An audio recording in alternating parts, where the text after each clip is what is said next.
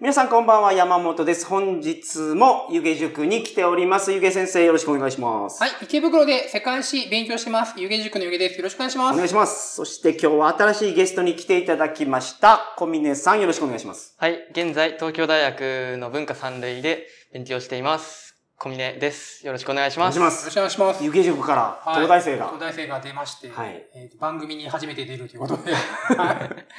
不文良文化さんって何ですかあ、そっか、そこ、そこから説明しよう。うなんん。か、東大は学部が入学時に決まってなくて、えで、文化一類、二類、三類、理科一類、二類、三類っていう、大体決まってて、そこから、なんか大体進学する学部は決まってるんですけど、なんか、と2年、2年から3年に上がるときに、新振りって言って、はい自分で学部、行きたい学部を選んで、うんそこのテストの成績がいい順に配分されるっていうので、えー理科とうん文系と理系があるってことですよね、つだまからり。文一で、はい。文一は基本的に法学部行くんですけども、うそんうんうんの、例えば、文二は経済学部なんですけども、はい。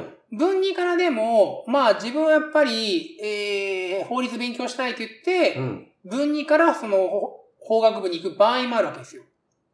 文二から、え、はい文二から理系に行く場合もあるんですか2点も結構、はありますね。ただ、まあ、へめ、ー少ないですね、数は。うん。1、2、3あって、はい。 1と3どっちが、あれ難しいんですかまあ1のが、なんか、そうですね。噂だと、うん最低点はほぼ変わらないんですけど、はい採点が厳しいっていう噂。なるほど。その辺はブラック、ブラックボッわクかスならんですねないです。ね全まあ然まあ公表はされてないんで。うん外、外して、まあ、その国立大学っていうのはうん法学部がメインに、まあ、うん文系の場合は法学部がメインになるので、はいはいはい。まあ、えー文1が一番難しくて、うん文2が次に難しくて、文3が、その次みたいなイメージは大体ありますね。なるほど。ただ、もちろん文3の中でも、例えばその文学部の英語とかなると、すごい競争が激しかったりとかするので、簡単に違いには言えないんですけどうもう、んうんうんまあ、理、理科だと、まあ、有名なのは理算ですよね。医学部ですよね。はいはい。理算ってなんかすごい難しいっていうイメ難しいージがありますよね。むちゃくちゃ難しいんですよ。なんか騎士騎士外しかいないみたい な。うんなるほど。はその、あの、小峰さんなんですけど、はいい。うんなんと中学校の時から鳥かご放送を聞いてたという。こ んな一台です汚い番組を中学校から聞いてて。そう俺が言うのはまだわかるんやけど、そのゆげさんに言われてなんかちょっとなんか、でもね、 はい。びっくり、え、なん、不健全極まりないじゃないですか。まあ、そのテレビでやってるような感じとは違いますようね。ん。イバナハウスの話とうか、ん。かなり際どい話とか、まあその辺をね、どういう中学時代を過ごされてそうて、どういう不良の中学生かはいら、。どう不良の東大生になったのかっていうのを。お聞きしたいと思いますので、はどうぞよろしくお願いしよろましくすお。願いします。それでは、鳥かご放送始まります。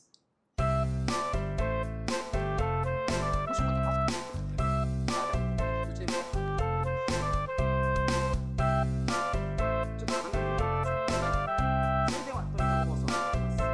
ここは、初めて出る方には、ゆさんとかもされてるんですか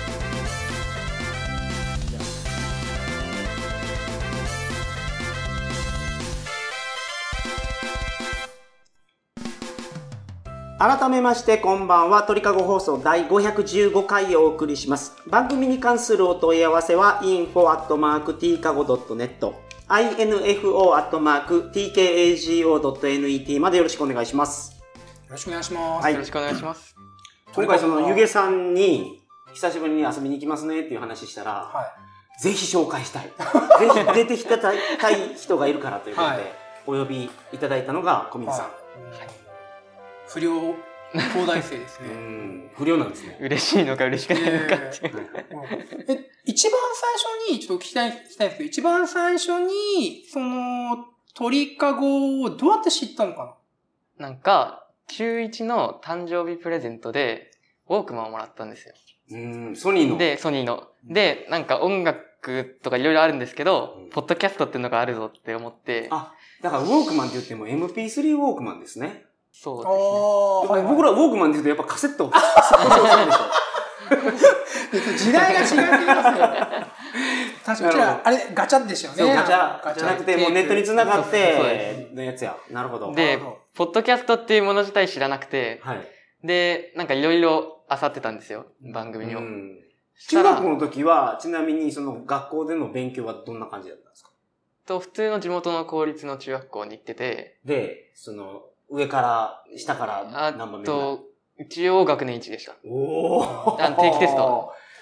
す我げえ々やとは次元が違いま すね。でも塾とか行ってなかったんで、はいはい。塾も行かずに、ほら。うんあ、塾、そう、中学の時は中3の夏まで塾に行ってなかったんで、うん。ずっと学校の勉強しかしてなかったんですけど、学年1位。はい。もう、あの、書いてるときわかるんですかあー、ここテストテストに出よんな、とか。うーん、まあ、なんか覚えて、あんまり覚えてないんですけど、結構先生が言ってくれる感じはありました。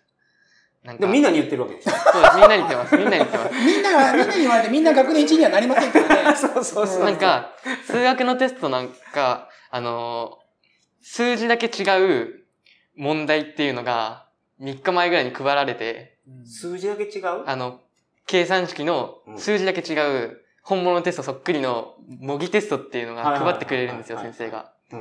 で、それをやると、まあ、ほとんど同じ形式で出るから、なるほど。じゃあ他の生徒はやってなかったってことですかいや、、他の生徒も多分やってるんですけども、あーみんなが学年1位になるわけじゃないかな。はいはまあ、数学はそんなに1位だったわけではないですけど、うん。まあ、社会がその時から得意だったんで、まあでも、やっぱりその、公立の学校で一番取ってるような人が東大行くってことですまあね。まあ基本的にそうでしょうね。ううんんまあ大体東大生って学年、まあ公立の中学校だったら大体1位だったとか2位だったっていうふうに聞きますようね。んなるほど、なるほど。うんで、その時に、誕生日プレゼントでもらった、その MP3 ウォークマンですかです。それで、鳥かご放送見つけてしまったんですね。です。だけどかなり際どいタイトルが多くないいや、そこまでみ、なんかたまたま一番最初にあったのが、あの第一次世界大戦のハイパーインフレの回で、うん。で、なんか他の世界史のやつも聞いてたんですけど、なんかこれ見て面白そうだなと思って、うん。聞いたら、めちゃくちゃ面白くて、うん。そっからゆげさんの出ていらっしゃる回をほとんど聞いた感じです。なるほど。ありがとうございまありすが。とうございます。えておぼか、覚えてますそのハイパーインフレの授業。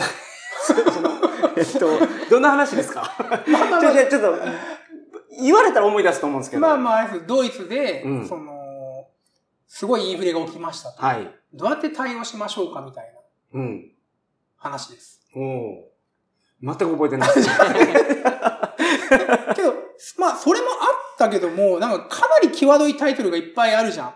鳥かごって、なんだろう、とても、なんだろう、そうです人前ね。うち結構来るんですよ、保護者が。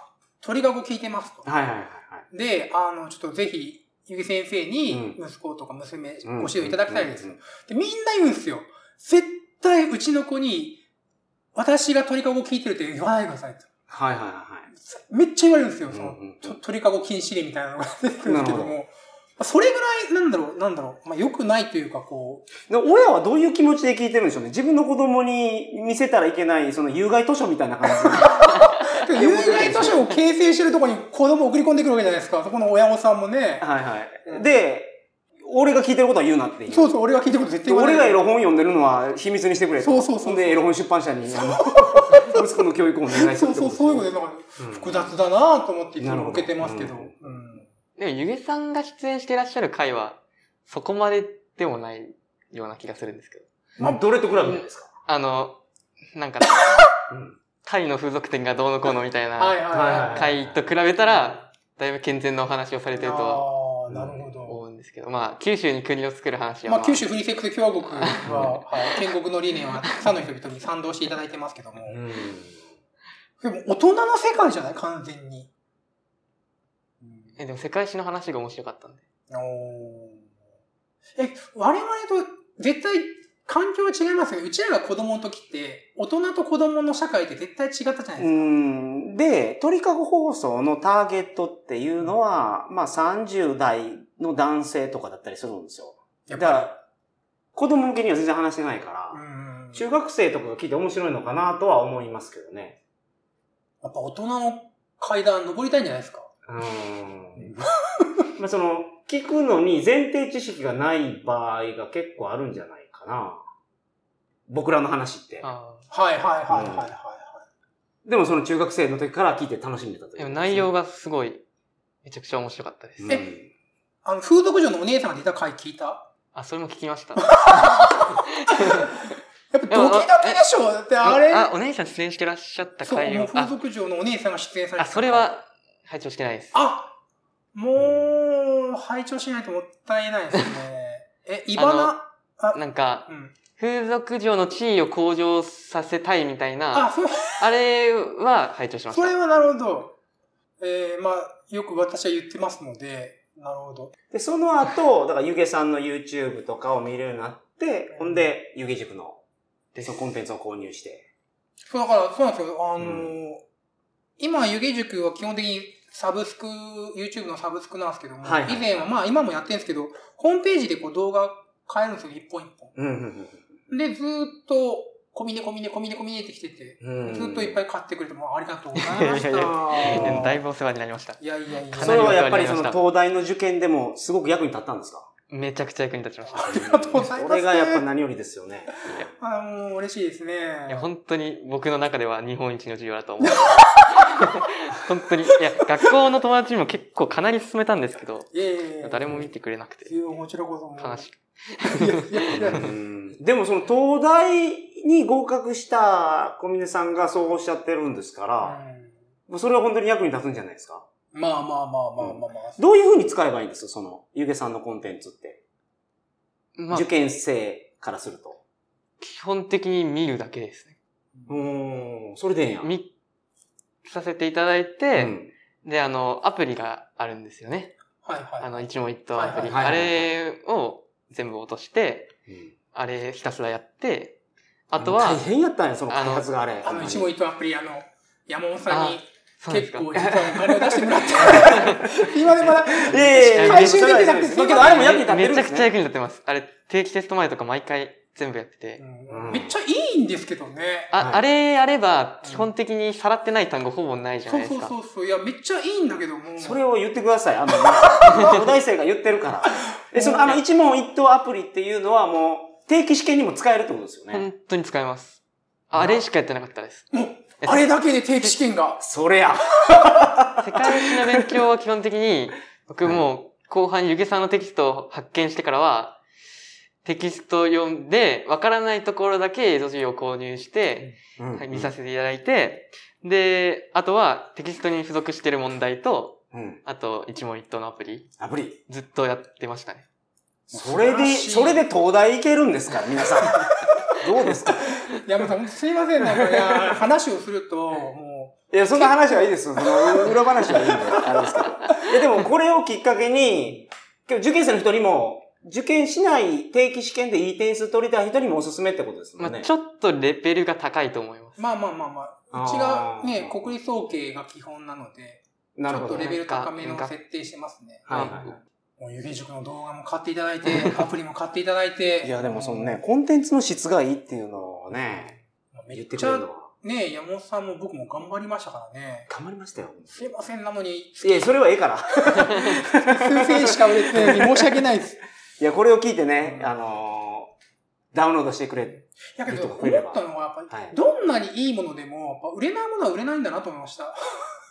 あれめっちゃいいですよ。操作性とかもめちゃめちゃ良くはいはなったいはいし、めっちゃ問題もかなり厳選してて、うん、うん、ほぼ、なんすかね、入試で、僕、全部基本的にもう、国立総総研の入試まで全部解くんですよ、毎年。はいで、これ、出始めたなとか、出ないなっていうの問題差し替えたりすうるんん。よそうですよね。そしょっちゅうやってますもやんっね。てます、やってます。だから、はかなりいいんですけども、とはいえやっぱりなんか売れないものは売れないのかなって、これはどう、いいものだからって必ずしも売れるとは限らないなっていう、ちょっと壁に当たってますよね。うんあと、、そのなんか予算の都合で多分難しいとは思うんですけど、一個だけ欲しかった機能が、あの、自分で、あの、登録、俺、なんか、スターみたいのつけて、うんそこだけできるとう、んもっと良かったんですけど、それ難しいですそうよね。もやっうぱみりんな言うんですけど、みんな言うんですけども、いかんせんまだ赤字って言うんですすいません、山本さんに莫大なご負担をおかけてしたままで。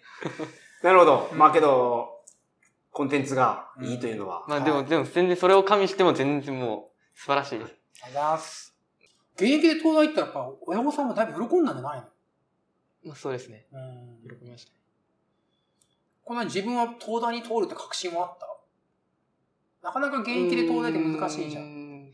どんな割合なんですか何パーぐらいが現役でって何パーぐらいが浪人してるんですかあああ、多分、ろまあ、半々ぐらいだよね。あ、多分ろ半6、六四ぐらい15%ぐらいが現役です、多分。なるほあ、え、現役の方が多いのかな、今。現役のが多いです。あなんそうか、もう時代下ったんだ。そんうな、ん。現役の方が多いんだ、今。現役の3分の2ぐらい、あ、3、三分の2ぐらいですね。 3分の2ぐらいが現役で、現3分の1ぐらいが、弁蔵さんみたいな。うん弁蔵さん、まあ、弁蔵さんもいますけどね、東大だったら、5浪、6浪とかたまにいるので。はいはいはいはい。なるほど。はいうん。え、今まで印象深かった、その放送っていうのは、そのハイパーインフレ以外に何があるあと太平洋戦争です。本本当に良かったです、太平洋な、戦争。何を話したの全然覚えてないえけっど。と、いあの3部構成になってて、うん1個目は、日中戦争の時にうん、ゆげ先生の、そ、あの、おじいちゃんが、うんあの、柱の上でずっと隠れて たっていう。ああ、略立ちに行って。略奪しに行 って、で、友達が行ってたよっていうはやい。つ。多分、絶対うちのじいちゃんの話なんだけどうも。んはいはいはいはいはいあと、で、第2部が、はい。ミッドウェー海戦の索敵を見しああー、て、はいはい。全部パーになってしまったやつではいはい、職業軍人の皆様全員死んでくださ い。かなり過激な。なるほど。なるほど。で、3番目が、あの、敗戦の理由が、ソ連が参戦したから、はいはいはい。地主がみんはいな殺されるからっていう。はい僕なんか、湯気さんの話すごい覚えてるの、日露戦争の話をああ、ー日曜戦争も好しきたです。話あありましたよね。はいはいあれは、なんか、はい。まあ、すごい覚えてますね。大蔵省と外務省と陸軍と海軍がすごい連携したみたいな話ですよね。はいはいはい。だから、坂の上の雲でしたはっいけ。はいはいはい。坂の上の雲ですね。ああ、ありがたいですね。あれもあめちゃくちゃ好きです。ーえ鳥かごのだったら絶対なんかアナルセックスの話とかが絶対面白いかなと思うんですけどね。聞いてない です。てないすいません。まあ、あの、ターゲットじゃないので。 我々はもうちょっとそのなんもうか、大人。そう、もっと位。酸いも甘いも噛みしめた人が、あの、楽しめるコンテンツを作ってて。清濁飲み込む。そうです。うんそうです。うんいい、いいこいい表現ですね。山本さんがよく使う表現ですね、清濁飲み込むって。はいはいはい、うんそうですね。うん毒も薬になると思ってますから、僕はう。んなるほど。はい。まあじゃあ今から、勉学に励んでいただいてですね。ぜひ日本の将来を。そうですよ。うん日本の将来を憂いまくってますから、僕は。日本を大改造してほしいと。はい。じゃあ、さあ告知を。あ、そうですね。あの、はいなんか、告知したいことがあるということで。あ僕、先、2ヶ月前ぐらいにうん YouTube を始めまして、うん。で、弾き語りをしているんです。で僕、うん将来は音楽をやりたいと思っていて、まあ、東大には入ったんですけど、うんで、その第一歩として YouTube で弾き語りを上げてるので、ぜひ聞いていただけると、聞いてチャンネル登録をしていただけるとはい嬉しいです。はい。どうやったら見つけれるんですかと、ユートピア、チャンネル名がユートピアでギターの絵文字なんですけど、うんユートピアだけで検索するとまだチャンネル登録者数が少なすぎてはいはい。出てこない可能性があるので、はい。あのー一つ分かったのが、東大生スペース弾き語りで検索すると出てくることが判明して、なるおほおどじゃあ何東大生で日あー東が大生で弾き語りしてるのが小、峰君しかいない。僕しかいないんで YouTube で。す。YouTube で。うん僕しかいないのなるで、ほど。それで検索していただけるとなるほど。出てきます。はい。ぜひ皆さん、はい。東大生日語りで東大生検索していただいユて。ートピアというチャンネルを。はいはいはいはい。世界が変わりますよお願いしね。まはい。ジョン・レノンは音楽で世界が、べジョン・レノンはベトナム戦争を音楽で終わらせましたからね。イマジンでした。イマジンで。うんうんうんうんあれで終わったんですかっていう人いますよね。イマジンが売れて、うん。反戦運動が高まって、はいあ歌詞の内容確かそんなんでしたね。そうですね、国境なんてないさ、みたそいうなか。。うんああ、なるほどなるほど。うん。だからね、この皆さんがチャンネル登録すると、ロシア日本のが戦争も終わると。その、なんか、そのメッセージ性の強い歌をやってるんですかいや、まだカバーしか上げてなくて、はいで、今自分の曲を作ってる途中で、完成したら、まあ、どんどん上げていこうかなって思ってます。なるほど。 すごいですね、なんか、僕ほんとすごいなと思うんですけど、一部学力がめっちゃ高いやつっうて、ん。何でもできるんですね。なんか、僕仮に、あのなんですかね、東大生ってうん勉強しかやってこなかったやつと、うん。勉強も何でもかんでもできますよってやつ2ついるんですよね。なるほど。うん音楽までできるっていう。まあ、僕ずっと音楽一本でやってたんで。おおう。んまあ、そう、そ他そんな別にできないですけうん。日本の未 来は。そうです明るいですね。ねはい。第二のジョン・レノンが、ど。いや、マジで頑張ります。そうですね。ジョはン・レノンがもう、小野洋子の奪い合いが。 あれ、ひどくないですかビートルズって。世界平和、世界平和って言ってますけども、結局あれ、小野洋子の取り合いで解散したんでしょうかね。い。本当にそうなんですか小野洋子の取り合いで解散するような連中が世界平和ってどうなんだって思うんですよね。うん。すいませんでした。 はいすいません、ビートルズをディスってしまいました。はい。それでは皆さんおやすみなさいませ。おやすみなさい。おやすみなさい。